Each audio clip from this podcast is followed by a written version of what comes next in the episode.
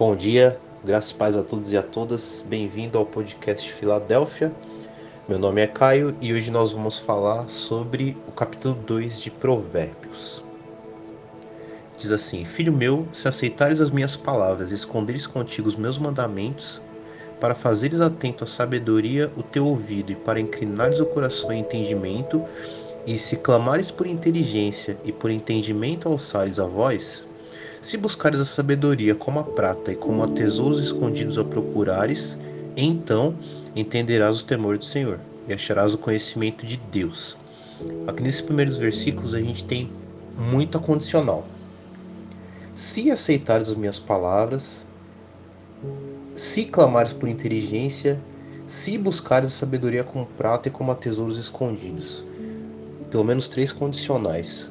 Ou seja, é, a aquisição da sabedoria ela é condicional. Ela está condicionada a quê? A nossa busca. O versículo 4 é mais forte e mais claro ainda a respeito disso. Se buscares a sabedoria como a prata e como a tesouros escondidos a procurares. Ou seja, da mesma forma que muitas pessoas procuram riquezas, ou seja, de forma dedicada, né? É, nós somos orientados a buscar sabedoria. Dessa forma a gente vai entender o temor do Senhor e vai achar o conhecimento de Deus. Sequência. Porque o Senhor da sabedoria e da sua boca vem a inteligência e entendimento. Vem da boca de Deus, vem das palavras dele. Né? Ele reserva a verdadeira sabedoria para os retos, é escudo para os que caminham na sinceridade. Guarda as veredas do juízo e conserva o caminho dos seus santos. Então entenderás justiça, juízo e equidade, todas as boas veredas benefícios morais da sabedoria, entendimento do juízo, ou seja, discernir o certo do errado. A sabedoria nos torna aptos a separar o certo do errado. Isso é muito desejável nos nossos dias, né? A gente aprender a discernir as coisas, e isso é um dos benefícios morais da sabedoria que está à disposição através da boca de Deus.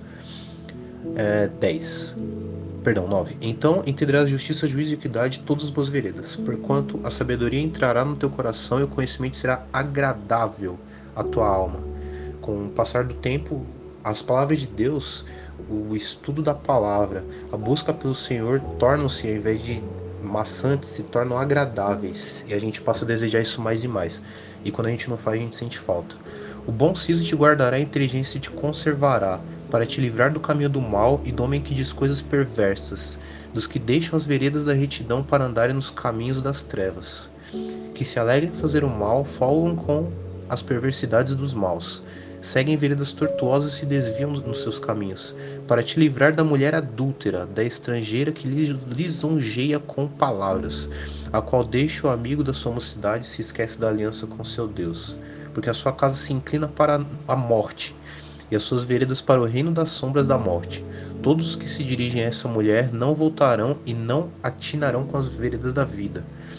A sabedoria ela nos livra de pessoas cujo caminho é imoral. Ela nos livra de, de estar é, nos dando a um relacionamento íntimo com essas pessoas. Por quê? Porque o caminho delas é a morte. Como diz aqui o versículo é 18, né? porque a sua casa se inclina para a morte, as suas veredas para o reino das sombras da morte. O caminho da infidelidade, o caminho da traição, o caminho de quem se desvia do que é certo para fazer o que é errado, é... não vai ser bom. Tá claro para todos nós que não vai ser bom. Então a sabedoria tende também a nos livrar de pessoas cujo caminho é imoral. 20.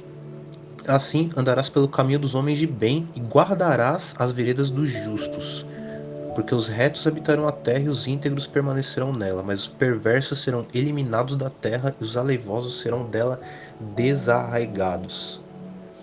Aqueles que realmente têm o sangue de Jesus, que têm as marcas do sangue de Jesus, que foram perdoados, vão habitar na terra mas aqueles que são, vamos dizer, português claro, cabeça dura em fazer o que é errado, que resistem ao Senhor, que não demonstram humildade perante o sacrifício de Jesus e continuam fazendo o que é errado, o caminho não vai dar certo, é evidente que não vai dar certo.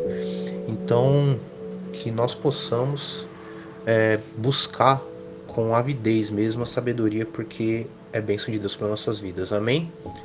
Bom, é isso sobre o capítulo 2. Em breve postaremos o próximo estudo. Fique na paz e até mais.